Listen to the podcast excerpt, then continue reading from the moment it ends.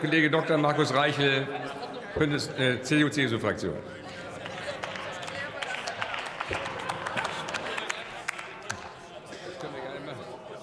Sehr geehrter Herr Präsident, liebe Kolleginnen und Kollegen! Also ich habe natürlich meinem Vorredner sehr aufmerksam zugehört. Ich habe aber auch meinem lieben Kollegen Herrn Außendorf sehr äh, aufmerksam zugehört. Und ich muss jetzt mal sagen, Sie verstehen sich doch auch als selbstbewusste Parlamentarier. Und es erstaunt mich schon, dass Sie jetzt hier sagen, alles gelöst. Wir haben es doch in die Gigabit-Strategie hineingeschrieben. Was Sie machen müssen, ist, die Umsetzungsdaten einprüfen. Für die ganze Evaluierung hier ist Q1, erstes Quartal, vorgesehen.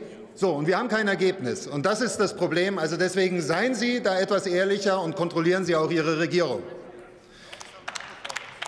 Ich möchte ein spiegelbildliches Beispiel äh, zu Gablingen bringen, die Gemeinde Melsungen. Im Übrigen, wir haben alle Post aus Melsungen bekommen. Der Herr Heinemann hat uns hier angeschrieben, Ortsvorsteher im Ortsteil Günsterode. Er hat uns geschrieben, dass er einen Anbieter hatte, der sagte, wir bauen die gesamte Gemeinde aus. So, und dann kam ein zweiter Anbieter und hat gesagt, wir bauen dann auch aus, und zwar die Kernstadt. Und ja, was war das Ergebnis? Der erste Anbieter sagte, also überbauen, dann lohnt sich das für uns nicht mehr. Wir ziehen uns komplett zurück. Und das Ergebnis ist, dass der Ortsteil Günsterode jetzt komplett abgeschaltet ist, de facto von äh, Internet, also von einem sinnvollen Internetanschluss. Der verzweifelte Ortsvorsteher sah keine andere Möglichkeit, als uns alle und das BMDV, von dem er im Übrigen keine Antwort bekam, anzuschreiben. Und das Interessante im Übrigen mal ist, die Potenzialanalyse des BMDV hat für dieses gesamte Melsungen einen äh, 98-prozentigen eigenwirtschaftliche Ausbaurate angegeben, zu der es aber jetzt nicht kommt. Und das zeigt uns doch, Erstens, die Drohung mit Überbau ist ein reales Problem wie das Überbauproblem insgesamt. Und die Potenzialanalyse des BMDV ist vielleicht theoretisch interessant, aber für die Lösung von realen Problemen taugt sie ehrlich gesagt vor Ort überhaupt gar nichts.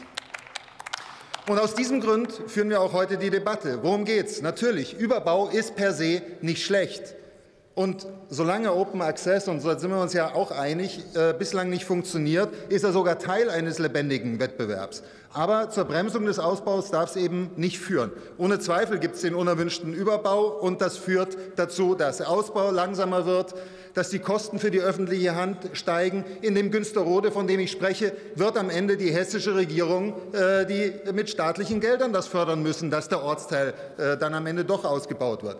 Und das bedeutet, wir haben hier doch Verdachtsmomente für Marktversagen. Hier setzt unser Antrag an, indem wir sagen, erstmal klar definieren, was die verschiedenen Formen von Überbau sind, systematisch die Beispiele für den unerwünschten Überbau zusammenstellen, evaluieren, aussuchen und dann nach einem Weg suchen, sodass die Kommunen Druck machen. Und da, lieber Kollege Schätzel, Sie können ja gerne bessere Vorschläge machen, wie man es machen soll. Aber es geht darum, den Kommunen ganz konkret Hilfe zu geben. Sie haben nur gesagt, wir bilden einen Stuhlkreis, in dem das besprochen werden soll.